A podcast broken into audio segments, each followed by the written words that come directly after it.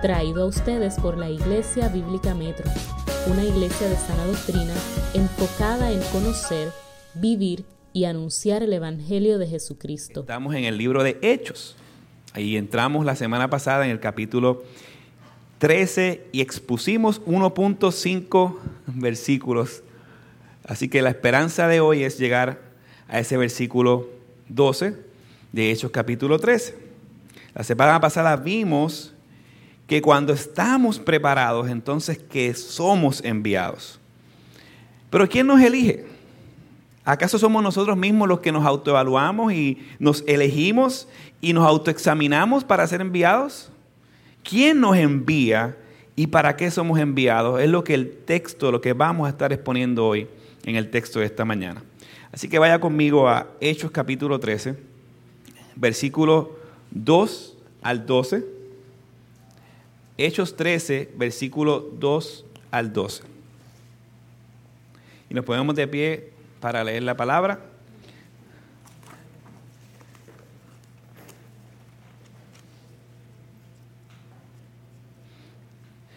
Ah, los que tengan la Biblia de la congregación en la página 1127. 1127. Hechos 13, versículo 2 al 12.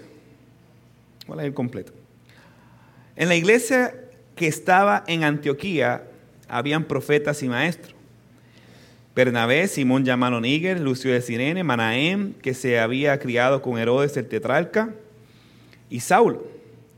Mientras ministraban al Señor y ayunaban, el Espíritu Santo dijo, aparten a Bernabé y a Saulo para la obra a la que yo les he llamado.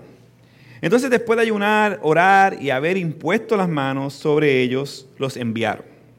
Ellos pues, enviados por el Espíritu Santo, descendieron a Celucia y de allí se embarcaron a Chipre. Al llegar a Salamina, proclamaban la palabra de Dios en la sinagoga de los judíos y tenían también a Juan como ayudante. Después de haber recorrido toda la isla de Pafos encontraron a cierto mago, un falso profeta judío llamado Bar Jesús, que estaba con el procónsul Sergio Paulo, hombre inteligente. Este hizo venir a Bernabé y a Saulo y deseaba oír la palabra de Dios, pero Enimas, el mago, pues así se traduce su nombre, se le oponía tratando de desviar de la fe al procónsul. Entonces Saulo, llamado también Pablo, lleno del Espíritu Santo, fijando la mirada en él, dijo, tú hijo del diablo, que está lleno de todo engaño y, fraude, enemigo de toda justicia, no cesarás de torcer los caminos rectos del Señor. Del Señor. Ahora la mano del Señor está sobre ti. Te quedarás ciego y no verás el sol por algún tiempo. Al instante, niebla y oscuridad cayeron sobre él e iba buscando quien lo guiara de la mano entonces el procónsul, cuando vio lo que había sucedido, creyó maravillado de la doctrina del Señor. Pueden tomar asiento. Una vez yo conocí a una persona que me dijo que quería ser misionero. Cuando le pregunto el por qué, me dijo que quería llegar a los confines de la tierra. Cuando yo sigo indagando el por qué quiere ser eh, misionero o por qué quería ser eh, misionero, resulta que ni a una iglesia pertenecía. Y, y su anhelo, más que proclamar el Evangelio, era explorar diferentes culturas. Familia, si no somos elegidos y enviados, no podemos ser misioneros. Seremos agentes de National Geographic, pero no podemos ser misioneros. Ahora bien, ¿Cómo es el proceso bíblico de elección y envío? ¿Quién nos elige y envía? Pues si va conmigo a la Biblia y ve el versículo 2 al 4, contesta esa pregunta. Nos dice que es el Espíritu Santo y la iglesia. En estos versículos vemos que es el Espíritu Santo por medio de la iglesia que elige a los pastores fundadores de, de Antioquía, de la iglesia de Antioquía, Saulo y Bernabé para ser enviados. Y hay varias ideas que el texto nos presenta. Lo primero es la función electiva y activa del Espíritu Santo. Hasta ahora en el libro de Hechos hemos visto que la tercera persona de la Trinidad está activamente en el ministerio de la iglesia. Se ve claramente en dándole las instrucciones a los apóstoles en Hechos capítulo 2. Lo vemos inspirando eh, o impartiendo, mejor dicho, poder y llenura a la iglesia para cumplir la misión de ser testigos en Hechos capítulo 2. Lo vemos entrando a morar en los creyentes en Hechos 2. Lo vemos fortaleciendo a Pedro para predicar su sermón en Hechos 4. Se nos dice que eh, él, era la gente activo en revelar las palabras de Dios en el Antiguo Testamento en Hechos capítulo 4, versículo 5, 25. Lo vemos impartiendo valentía en Hechos 4:31 a la iglesia. Lo vemos, vemos el Espíritu Santo que es un regalo del Dios Padre para la iglesia. Vemos que los judíos cuando resistían a, a la predicación de Bernabé, dice el texto que no eh, resistían a Bernabé, sino que resistían al Espíritu Santo. Vemos el Espíritu Santo salvando y añadiendo al nuevo pacto no solo judíos cristianos, sino también a, samaritanos, a griegos y a gentiles. Vemos al Espíritu Santo fortaleciendo a la iglesia en Hechos capítulo 9. Vemos al Espíritu Santo dirigiendo a un profeta, a Gabo, a dar una profecía a la iglesia. Y como dije al principio, aquí vemos al Espíritu Santo eligiendo y enviando a estos líderes. Entender la obra activa del Espíritu Santo en la iglesia es muy importante. Tal vez podemos llegar a pensar que son los apóstoles los que dan el crecimiento. Tal vez podemos pensar que es nuestro gran desempeño y habilidad que hace que la iglesia crezca. El énfasis natural es poner nuestra mirada en los hombres y no en el Dios de los hombres. Pero de algo debemos estar claros. La iglesia le pertenece al Señor. No podemos glorificarnos en la obra de, de, su iglesia. No hay gloria propia en nuestra salvación. Él es el que nos salva. No hay gloria propia en nuestra santificación. Él es el que nos santifica. No hay gloria propia en el crecimiento de la iglesia. Él es el que la edifica. No hay gloria propia en la elección. Él es el que nos elige. Debemos examinar nuestro corazón alminiano que sutilmente quiere robarle la gloria a Dios. En ocasiones sin darnos cuenta, pueden llegar pequeños pensamientos a nuestra mente que nos inclinan a glorificarnos a nosotros mismos. ¡Wow! Me siento bien, que mucho estoy leyendo la Biblia esta semana. Wow, esta semana leí cinco libros, qué duro estoy. Mira cómo, estoy cómo está creciendo IBM, mira cómo está creciendo la iglesia. Nosotros somos los bíblicos, los demás no son bíblicos. Cuando llegan esos pensamientos, necesitamos renovar nuestra mente por el poder de su palabra. Decir como Pablo decía en Romanos capítulo 7, versículo 18, pues yo sé que en mí, es decir, en mi carne no habita nada bueno.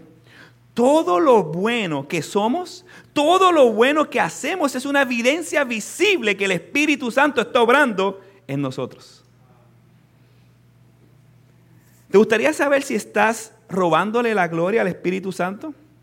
Cuando hablas con otros, examine esto. ¿Hablas más de tus logros y de lo que haces y no y, de, y de los pecados de otros y no de tus necesidades? Cuando hablas con alguien más, hablas más de eh, vivir, eh, cómo vives tu vida y todo lo demás, en vez de hablar de las necesidades de crecer. Cuando hablas con otros, resaltas tus habilidades y más nada.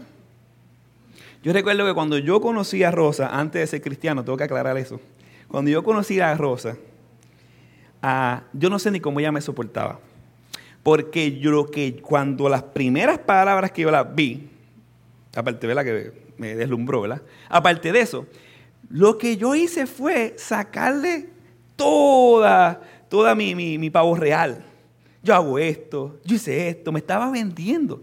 Yo hice esto, yo hago esto, yo hago esto, y ya está de testigo, imagino que se estará riendo, ni la voy a mirar.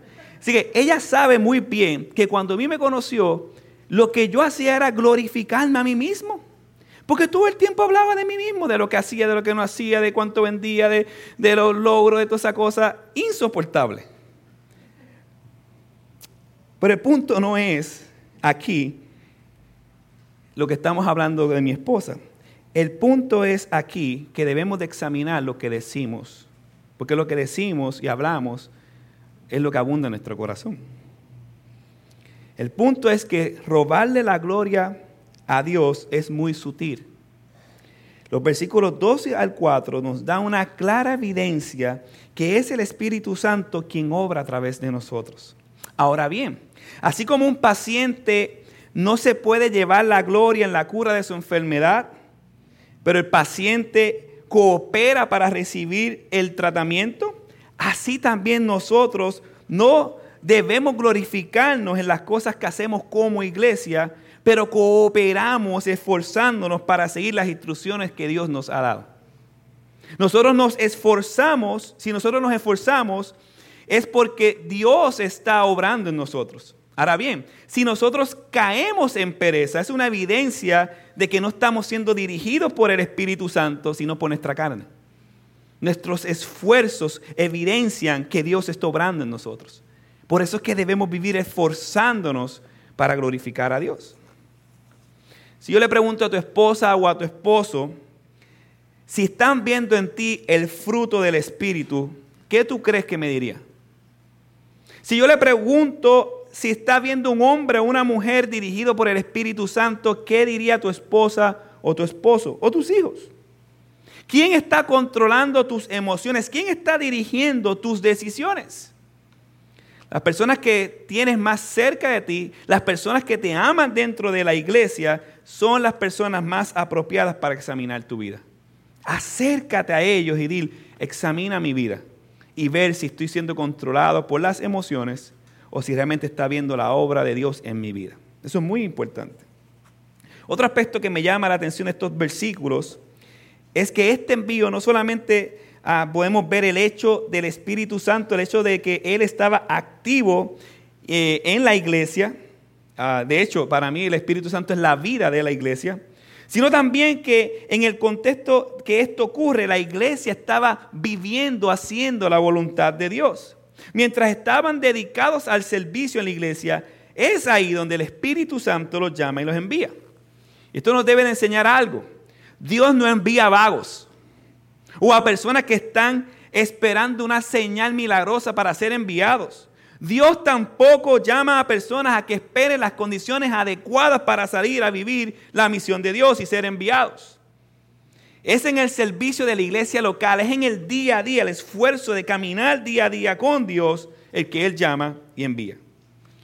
Dios no nos envía cuando todas las condiciones estén perfectas. Aún recuerdo cuando, por la gracia de Dios, Dios me llamó y me envió la audiencia por muchos meses fue mi esposa y mis hijos. Y ahora sí hay un airecito acondicionado en la sala, pero era con los pancakes sudando, sudando y sudando. Las condiciones no eran las mejores para salir y ser enviados y plantar. Pero todo el que espera que las condiciones estén apropiadas para ser enviados nunca va a ser enviado. Nunca va a vivir la visión de Dios. Yo no sabía por, no hay forma de explicar el gozo que, yo experimentaba cuando estaba viviendo en, ese, en esos días difíciles para muchos, en que le predicaba solamente a mi, a mi esposa y mis hijos. Era un gozo tan y tan y tan increíble porque Dios había puesto convicción en mi corazón. La iglesia le pertenece a Él y mi deber era predicar el Evangelio predicar el Evangelio. Mi esposa más me relajaba porque decía, tú estás predicando como si hubieran 300 personas aquí. No, yo estoy predicando como si Jesús estuviera ahí. Predicando todo el día. Esa es tu función y mi función. No es esperar que las condiciones estén bien para vivir la misión, es salir y hacer la misión de Dios. Él es el que añade a la iglesia, no nosotros. Pero imaginemos que yo hubiera esperado a tener un edificio propio, que todavía no lo tenemos a tener una gran cuenta de banco, que todavía no la tenemos, a tener silla, un equipo correcto, a tener salario 100% asegurado. Ahora mismo IBM no existiría. Lo que hace falta para vivir la misión de Dios es caminar con Dios.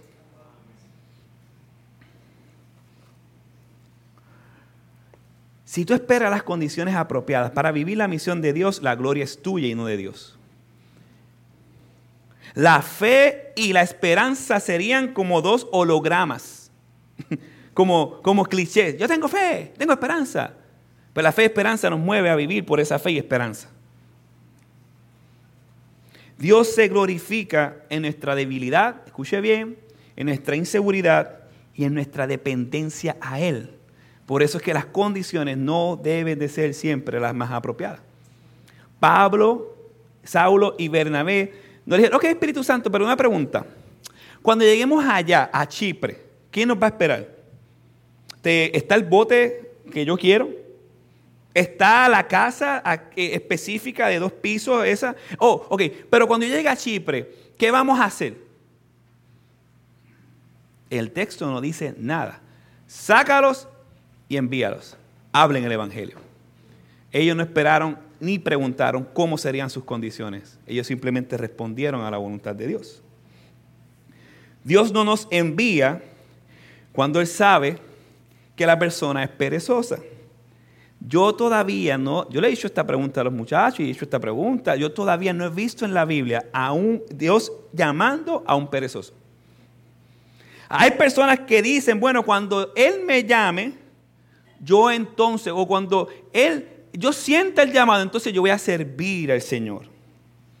Debemos esforzarnos por servir al Señor con y sin llamado, día a día, porque Él te salvó por su gracia, más nada. Yo he escuchado a personas que dicen que la iglesia está lejos y yo siempre le hago la misma, la misma ilustración y caen redondito. Si ahora dicen que en Culebra están dando 50 mil dólares a todos los que lleguen antes de las 2 pm. Yo les hace, y esta persona vive en Cabo Rojo, yo les aseguro que no tan solo va a madrugar, si la lancha no funciona porque está llena, él alquila una lancha con su chavo para llegar a Culebra por los 50 mil dólares. El problema no es nuestra pereza, es los asuntos de Dios. El problema es nuestra idolatría. Nosotros vamos a donde nuestro corazón nos guíe. Nosotros vivimos, hablamos y abundamos y hacemos todas las cosas por, lo que el corazón dictamine. Donde está nuestro tesoro, ahí está nuestro corazón. Madrugamos y nos esforzamos para hacer lo que nuestro corazón anhela. Pero Dios tampoco nos envía por medio del misticismo. Hay personas que están eh, esperando una señal milagrosa para, para saber si es de Dios o no es de Dios. Bueno, si yo pongo esto aquí y se, y se convierte en amarillo, es de Dios. Si yo tiro cara o cruz, si es cruz, es de ¿Cuál es que siempre sale? ¿Cara o cruz? La mayoría de las veces. Cara, ¿verdad? Cara. Si sale cara, es que es de Dios. Ya tú estás programando todo. O sea, no nos engañemos, Dios no opera así. Parece que se nos olvida que ya las señales están escritas en la Biblia. Parece que nos, nos olvida que ya el mapa está trazado. Lee tu Biblia y verás la señal y el camino hacia donde debes ir. Y si no eres creyente, donde tú debes ir, primeramente es a los pies de Cristo, a buscar tu perdón en arrepentimiento y fe. Y claro que no vamos a menospreciar las corazonadas y las ideas, pero ah, tal vez alguien diga, yo siento que debo ser enviado a las misiones, o yo quiero ser pastor, o yo quiero ir a otro país porque Dios me está llamando. Nadie va a menospreciar tu sueño y tu idea. Pero es la función de la iglesia, la luz de este texto, la que confirma tu intención y la veracidad de ese sueño o idea. Y es el papel activo de la iglesia. Eso es secundar la obra del Espíritu Santo. El Espíritu Santo llama, prepara y envía, pero es la iglesia la que confirma para que ellos salgan enviados. Versículo 3, mire. Entonces, después de ayunar y orar y haber impuesto las manos sobre ellos, les enviaron. Versículo 4. Ellos pues, enviados por el Espíritu Santo, ven el trabajo en equipo, descendieron a Seleucia y de allí embarcaron a Chipre. La iglesia confirmó, porque ya conocían el perfil de un enviado. La iglesia confirmó por medio de la Biblia, porque la Biblia indicaba que esa era la misión. La iglesia confirmó luego de tener un tiempo de ayuno y oración. La iglesia aprobó el envío al ponerle las manos a Saulo y Bernabé. Saulo y Bernabé no fueron autoenviados. Ellos no fueron sus propios consejeros. Ellos no excluyeron la iglesia local de sus decisiones. Toda idea, todo pensamiento era consultado y examinado cuidadosamente a la luz de las escrituras en dependencia con ayuno y oración para entonces tomar una decisión. Tristemente, estamos en la era de los llaneros solitarios, que creen y se justifican, para mí eso es un atrevimiento, y muchos de ellos hasta falsos son creyentes, que piensa que puede ser parte del cuerpo sin estar en una iglesia local. Que piensa que puede ser parte del cuerpo sin rendirse, sin rendir cuentas a otro. Sin pertenecer a una iglesia local, sin tener comunión, sin tener comunión con el cuerpo, eso es un disparate. Históricamente no existe. La iglesia de Cristo siempre permanecía unida. No habían llaneros solitarios. Y todavía hay hermanos que tal vez no son llaneros solitarios y pertenecen a una iglesia local, pero viven como si lo fueran. Todo lo hacen en secreto, sus vidas son individuales, sus decisiones son personales, todo. Nos estamos perdiendo el gran, el gran privilegio de pertenecer y experimentar el cuerpo de Cristo. Y nos estamos perdiendo el ser enviados a vivir en misión si no pertenecemos a la iglesia local. Y un último aspecto de este primer encabezado es el aspecto emocional que debe de haber sentido la iglesia al enviar a Pablo y a Bernabé. Luego de 14 años de estar con ellos, no es un día, no es un año, no son 14 años estar viviendo, oye, eso es es un matrimonio, eso es, eso es, más que una familia, son hijos ya grandes y criados, eso es, eso es una familia de verdad. Yo pienso que este es más que una familia. Luego de 14 años tú estar ahí, mano a mano, y creciendo y, y compartiendo en comunidad, que no es, créame, que no es como nosotros hoy en día, que compartimos una vez a la semana y cuidado, sino que vivían juntos.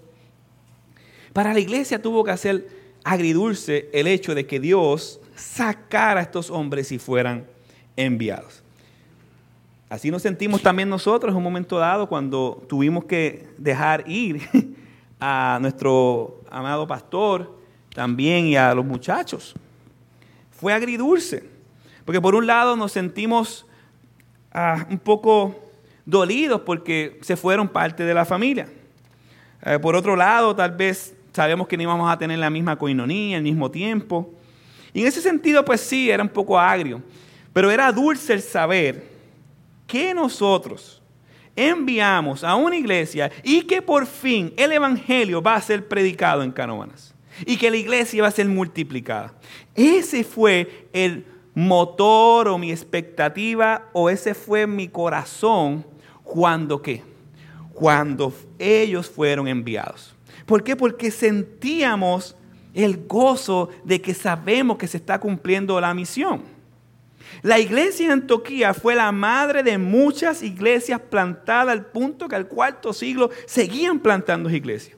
Quiera Dios que IBM sea una Antioquía, donde personas son preparadas y enviadas a la misión de Dios. Hoy en día podemos descansar en que el Evangelio está siendo predicado en Canóbanas, pero no podemos descansar hasta que el Evangelio sea predicado en Bayamón. Cuando yo hablo con Víctor y Víctor me dice todas las atrocidades o todas las clubes que hay en Bayamón que no son iglesias, yo, mi corazón se duele. ¿Pero por qué? Porque hay gente que está siendo engañada por Bersebús, que los van a ver ahorita. Hay gente que está siendo, por Jesús, hay gente que está siendo engañada por falsos profetas. Pero no, siguen ahí porque no hay quien les predique el verdadero evangelio. Por eso hace falta iglesias en Bayamón. Hace falta iglesia en Guaynabo. Hace falta iglesia en Luquillo, en Fajardo, en Toa Alta, en Toa Baja, en Trujillo Alto, en Cataño, en Loíza, hasta los confines de la tierra. Si usted no tiene ese mapa consigo, oh, grábeselo, está en Google. Yo lo busqué en Google. Escriba área metropolitana. Usted empieza a orar por eso. Yo, aquí no estamos haciendo una misión humanamente estratégica. Lo que queremos es comenzar a orar para que el Evangelio llegue a los confines de la tierra, pero empezando por esos lugares. Que el Señor nos dirija a esto. Ahora bien, déjame una pregunta. ¿Qué hace un enviado? Hemos visto que el Espíritu Santo envía a los preparados por medio de la iglesia local. Pero ¿qué hace un enviado? ¿Cuál debe ser su expectativa? Pues de los versículos 5 al 12 nos enseña que somos enviados. Y lo voy a decir rápido para ir punto por punto. Somos enviados a proclamar el Evangelio, a trabajar duro a causa del Evangelio, a enfrentar la oposición que trae el Evangelio, con el fin de que las ovejas escuchen su voz, se plante una iglesia y que el mundo pueda quedar maravillado de la doctrina de Dios. Para eso somos enviados. Mire lo que dice el versículo 5. Al llegar a Salamina, proclamaban la palabra de Dios en las sinagogas de los judíos y tenían también a Juan de ayudante. En el versículo 4 dice que ellos caminaron de Antioquía a Celucia. Ok, no me apague eso. Antioquía a Celucia. Ok, miren dónde estaban ellos. Para que entiendan la idea, eh, el Antioquía, que es el... Gracias, Víctor. ¿Ven que dice Antioquía ahí? Pues ellos estaban ahí. De Antioquía, ellos salieron entonces a... No sé si pueden ver ahí donde dice el puerto que está de eh, Cilicia. ¿Lo ve ahí? El punto rojo. Ellos caminaron todo eso hasta Cilicia. Y de allí embarcaron a Chipre. ¿Ven Chipre, el número 9? De ahí embarcaron a Chipre. Y cuando llegaron a Chipre, ellos tomaron la isla de punta a punta predicando el Evangelio. Hermano, si usted piensa que ser cristiano es algo pasivo, se equivocó de religión. Sea budista y haga um, y ya. Usted no llega a una iglesia para sentarse en una silla cómoda y escuchar una predicación como si fuera a ir al cine. Usted llega a una iglesia para prepararse, santificarse, crecer en comunidad y ser enviados a las misiones. Si usted sale a una misión, sea cual sea, usted no va a esperar que las personas lleguen y digan, eh, te estábamos esperando tanto tiempo, por fin llegaste, predícanos el Evangelio. Usted debe de esforzarse en proclamar el Evangelio. Los enviados llegan a proclamar el Evangelio a todo lo que se mueva. La iglesia plantada y envía, la iglesia plantada o la iglesia que se, que se planta envía a trabajar duro. Mire el versículo 6.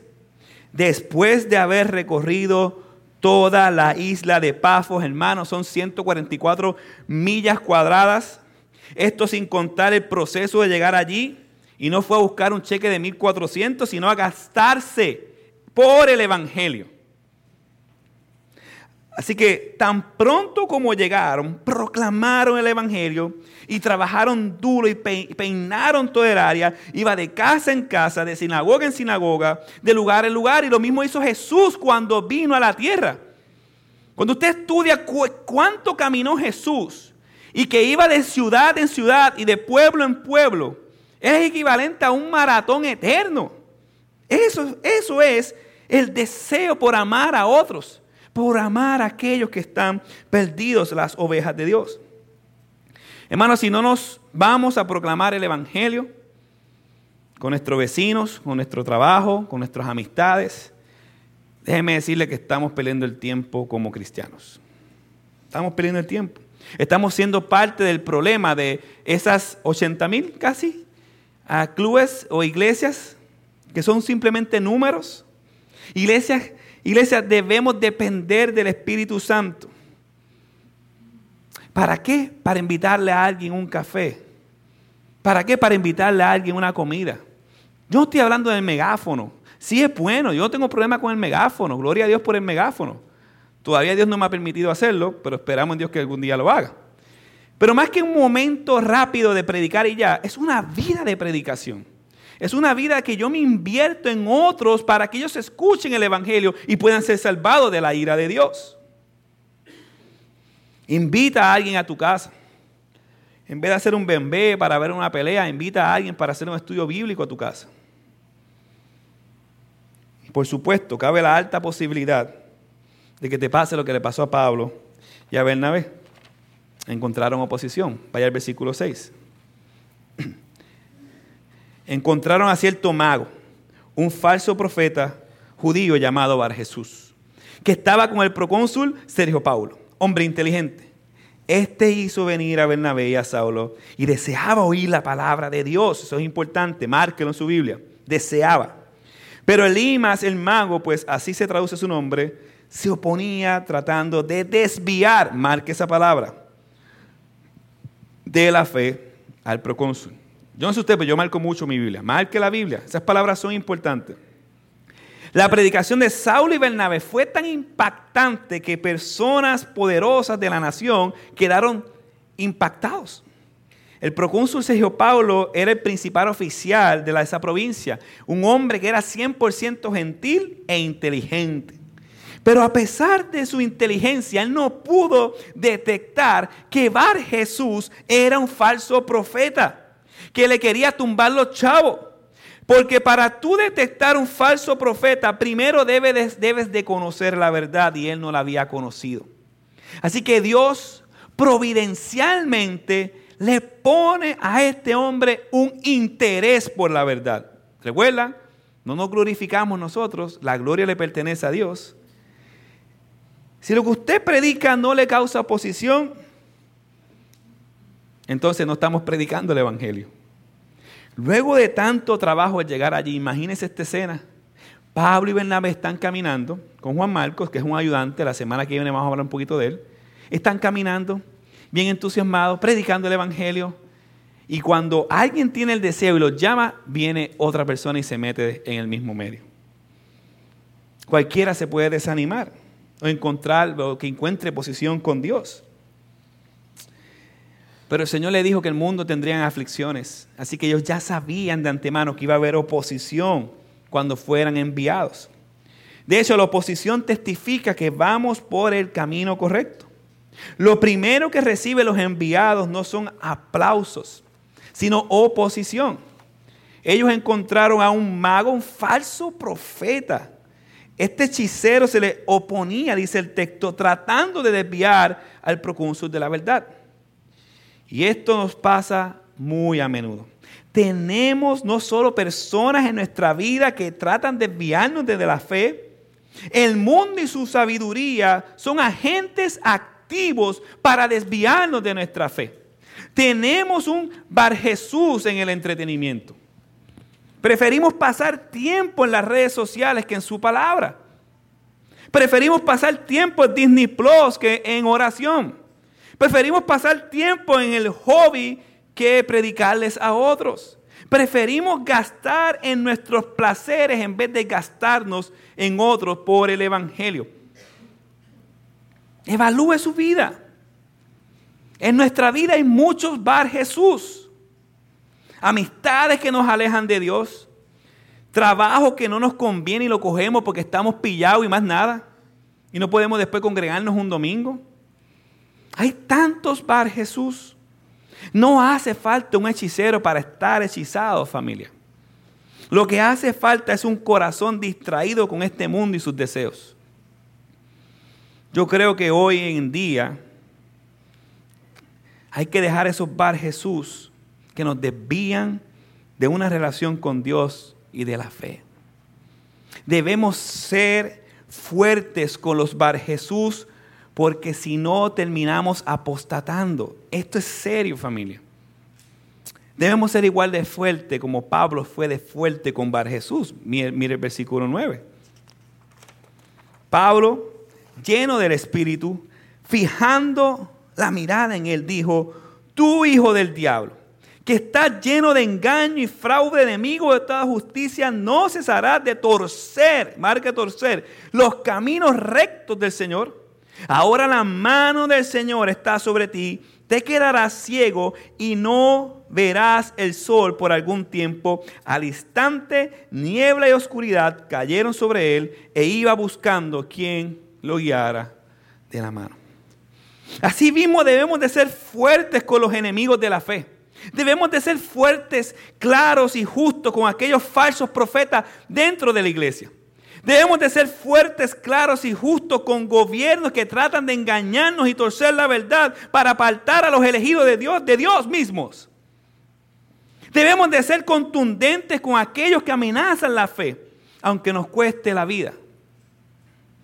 Pero para ser así de contundente y saber cuándo actuar, de qué manera y cuándo actuar de otra manera, debemos estar llenos del Espíritu llenos de toda palabra, dedicados al estudio sometidos, sometiendo nuestra carne, controlados por el Espíritu Santo. Una vida de fe es una vida de oposiciones. Unas internas, otras externas y otras emocionales. Recuerda que al principio cuando empezamos la plantación yo les dije que vino una oferta tentadora con una compañía que tenía que ver con Biblia. Y si Dios no me hubiera dado la sabiduría, y dudé, ¿será o no será?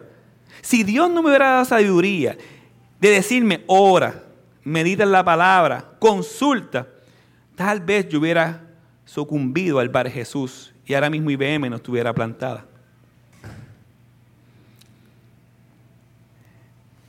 Cuando te desanimes, iglesia, piensa en que eso puede ser un Bar Jesús.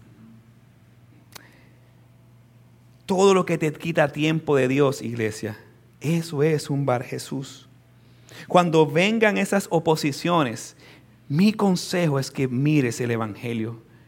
Mires la cruz de Cristo para buscar la esperanza de salir de donde estás. Y póngale nombre desde hoy a todas esas par Jesús que te tratan de desviar de la fe. Míralo y dile, eso es un bar Jesús confío en ti, amado Señor y Salvador, ayúdame. Y sean fuertes con ellos.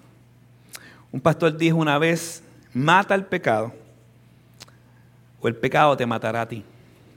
No importa qué amenaza venga, vean la cruz y miren, vale, y digan, valen todo por él no solo vean la cruz, sino también vean el fruto de la obra de Dios en tu vida, como dice el versículo 12. Mírelo ahí. Entonces el procónsul, cuando vio lo que había sucedido, creyó maravillado, marque esa palabra, y esta también, de la doctrina del Señor. Hoy en día se escucha la palabra doctrina y la gente quiere huir. Pero es la doctrina lo que nos va a maravillar.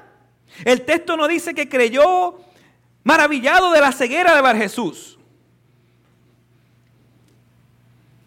Tristemente, la iglesia en este país está buscando maravillarse de cosas ocultas. Está buscando maravillarse de conjuros. Hermano Víctor a veces envía algunos videos de chiste pero refleja la realidad de la iglesia en este país. Un tipo haciendo magia y ocultismo y dice que ese es el Evangelio. Por eso es que hace falta plantar más iglesias y que el mundo conozca el verdadero Evangelio, porque es a través del verdadero Evangelio que aquellos que están ciegos van a poder tener vista. Es a través del verdadero evangelio que van a salir de los bar Jesús y van a correr al Jesús verdadero.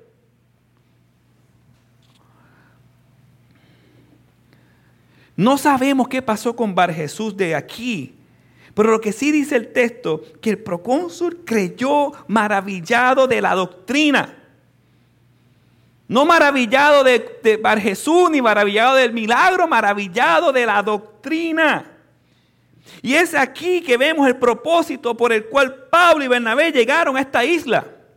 Pablo y Bernabé pasaron todo el trabajo que pasaron porque Dios quería salvar a este hombre que estaba siendo engañado por un falso profeta. Y lo mismo pasa con nosotros.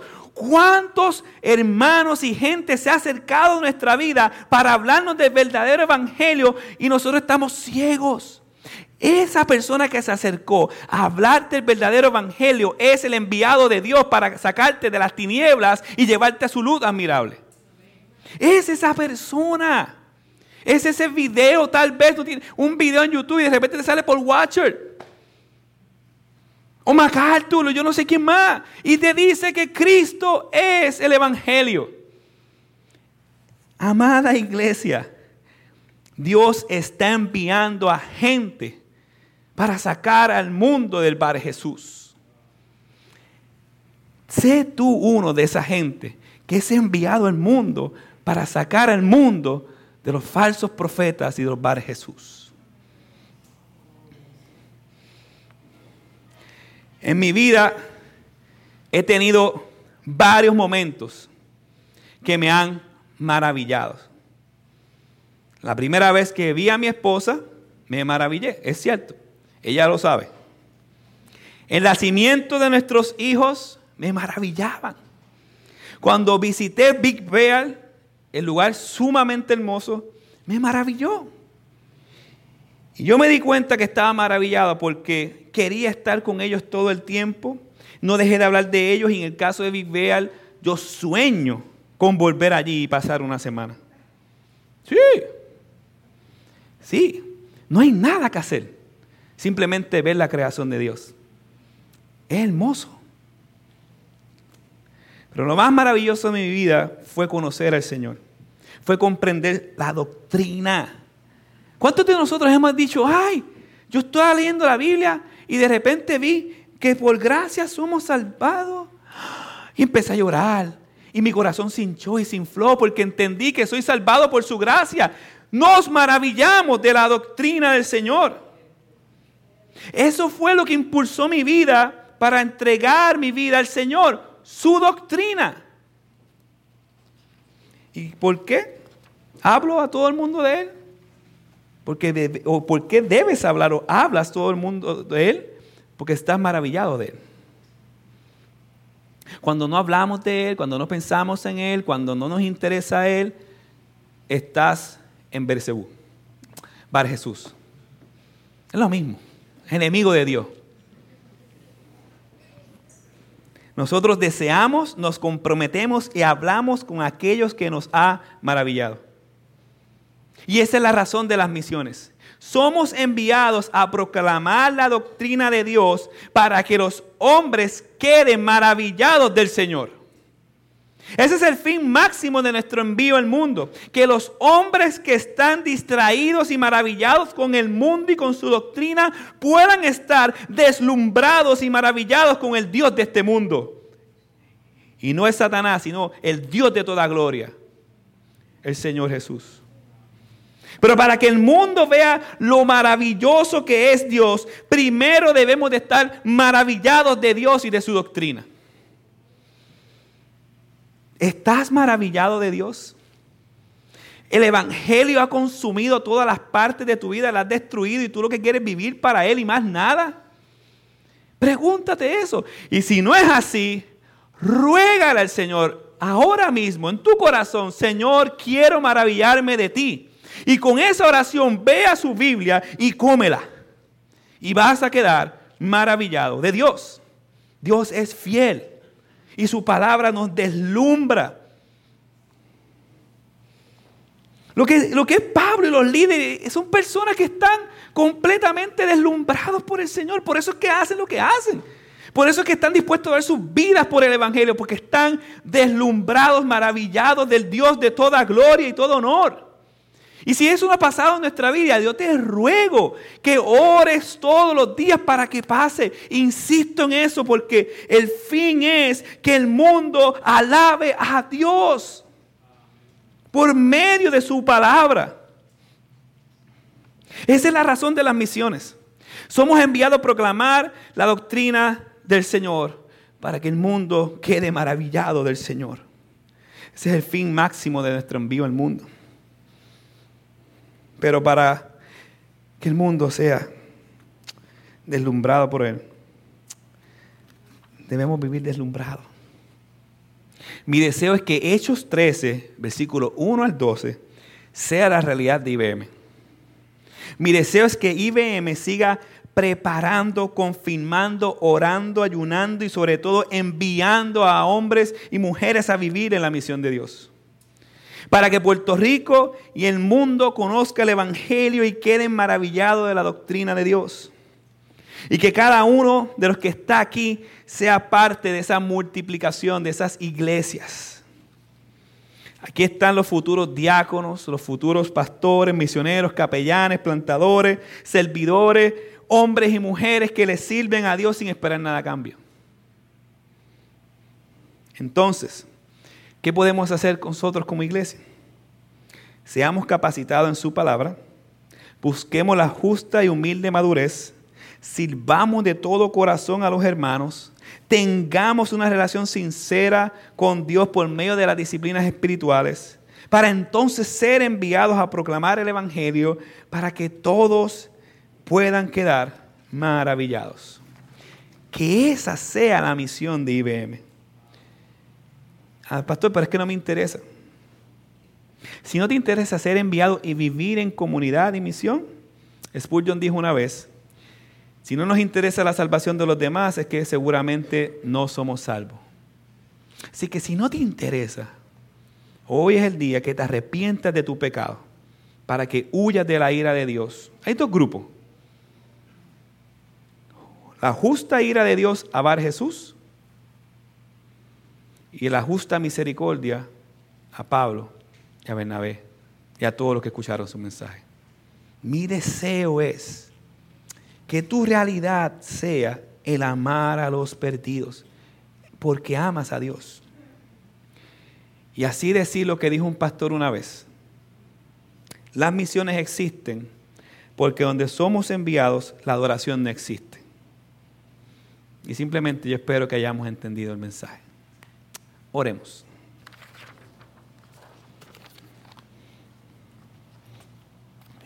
Padre, aquí estamos, Señor, deslumbrados con tu palabra, maravillados con tu verdad. Solamente te ruego que nos ayudes a vivir en esa verdad. Señor, todo lo que hacemos no es porque tenemos que hacerlo y ya, es porque deseamos hacerlo. Y ese deseo viene como consecuencia de estar maravillados de la doctrina. Ayúdanos a hacer como este procónsul, que al escuchar tu verdad se maravilló. En el nombre de Jesús.